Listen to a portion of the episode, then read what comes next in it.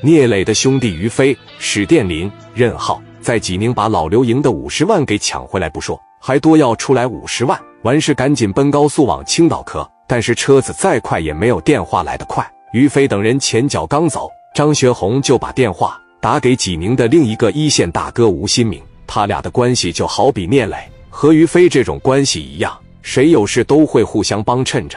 他们各自都有着百八十号兄弟。喂，名字我学红啊。咋的了，红哥？你抓紧时间啊，带着兄弟多带点家伙事。你上高速口给我堵几台奥迪一百，还有一台绿色的凌志，还有一台丰田子弹头。我一百万的现金在他们那，你帮我抢回来。好的，我现在就去高速口堵他们。他们有多少人？四五十个。好，知道了。吴新明这边给张罗了将近一百来号兄弟，奔着高速口就去了。张学红又把电话打给。济宁市总公司的副大大，郑总，我是王学红啊，怎么了？学红，从青岛来了一伙人，不但用家伙打了我，还从我公司抢走一百万现金。他们现在往高速上去了，你看看能不能整点阿 Sir？先上高速口给几台奥迪一百，两台白色的丰田子弹头，一台绿色的凌志，还有两台白色的本田。你把这几个车给我拦住，他们这是属于入室行凶抢劫。傅大大心里琢磨着。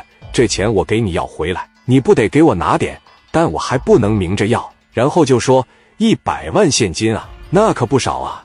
你看我这手头上也有不少的案子等着处理，是不是？你这个事，郑总这个事，你只需要帮我出阿 Sir，你帮我站个场，事成之后我给你拿十万块钱，行不？郑总，你说咱们哪回在一块合作？我差过你钱，行，那我知道了，没必要给我拿十万，拿个五六万我先花着，那也行。我这边马上让阿 Sir 过去。于飞这边眼瞅着要到高速口的时候，前边坐在副驾驶的任浩通过这个后视镜一瞅，妈呀一声，飞哥往后这一瞅，吴新明的车队到了，在后边紧追不舍。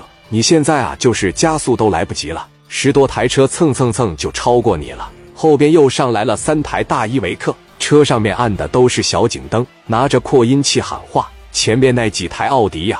丰田包括那白色的本田，靠边停来！我们是市总公司的，停车接受检查。于飞他们最害怕的就是这个。于飞赶紧的拿着电话打给聂磊了，现在就是生死之间的争分夺秒，因为现在已经给你逼停了，基本上你也是跑不了。魏磊哥，我于飞呀，飞哥咋的了？你抓紧时间往济宁这找找白道上的人，来了很多人，很多车。我估计他们得把我带回有关部门。我再说一遍，磊哥在济宁，济宁听着没？我知道了。这边电话刚撂下，阿 Sir 就来到车跟前，拿着警棍敲门，说下来，都下来。飞哥说：“咱别跟阿 Sir 较劲。”举起双手，带着兄弟们都下了车。几人被几个阿 Sir 带到车边上，翻过身去，上面搜了一遍，身上的家伙是全都给你下了。后备箱一打开，小香瓜、子弹、砍刀、钢管、高把五连发。直接就全整出来了，挨个清点拍照。郑总亲自带队，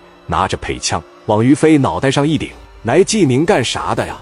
拿这么些东西干啥来了？老实交代，什么也没干。阿 Sir，我们就是习惯性的往车里放点防身的东西。你这是点东西吗？这五连发干什么用的？打兔子用的。尽在这胡说八道！这东西能远距离射击吗？我刚刚接到了报案，在华联大厦发生了一起团伙抢劫作案。是你们干的吧？抢了人家一百万的现金，并且给人打了，是你们干的吧？说这话的同时，张学红就到了，从车上一下来，挂个小胳膊，